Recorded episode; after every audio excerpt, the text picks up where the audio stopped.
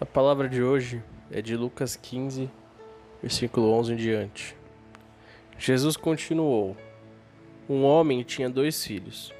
O mais novo disse a seu pai: Pai, quero a minha parte da herança.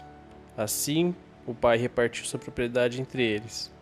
Não muito tempo depois, o filho mais novo reuniu tudo o que tinha e foi para uma região distante e lá desperdiçou todos os seus bens, vivendo irresponsavelmente.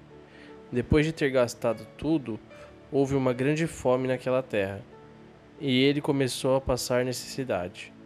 Por isso foi empregar-se com um cidadão daquela região que mandou-o para o campo a fim de cuidar dos porcos.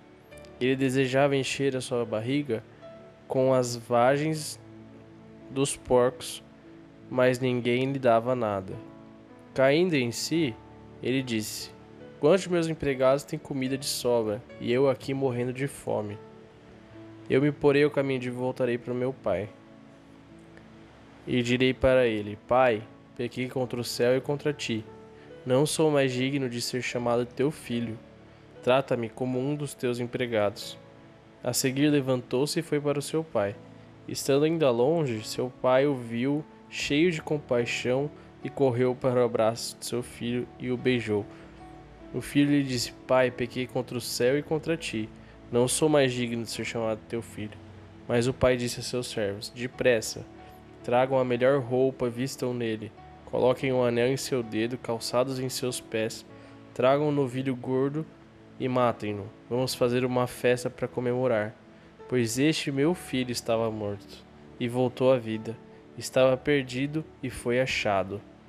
Pois este o meu filho estava morto e voltou à vida, estava perdido e foi achado. Essa é a palavra de hoje para os seus corações.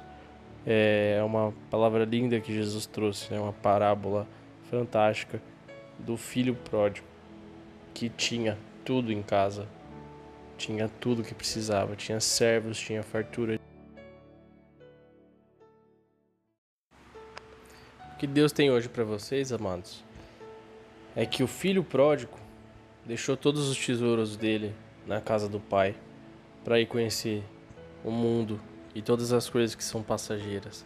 Gastou tudo que tinha, tudo que ganhou durante a vida, tudo que ganhou de herança do pai.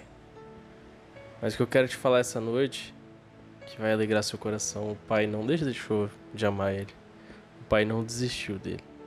O pai todo dia devia ficar esperando ele voltar e olhando para o horizonte com saudade do filho, porque o pai não parou nem um minuto de se preocupar. O pai sempre vai estar te esperando. O pai sempre te ama.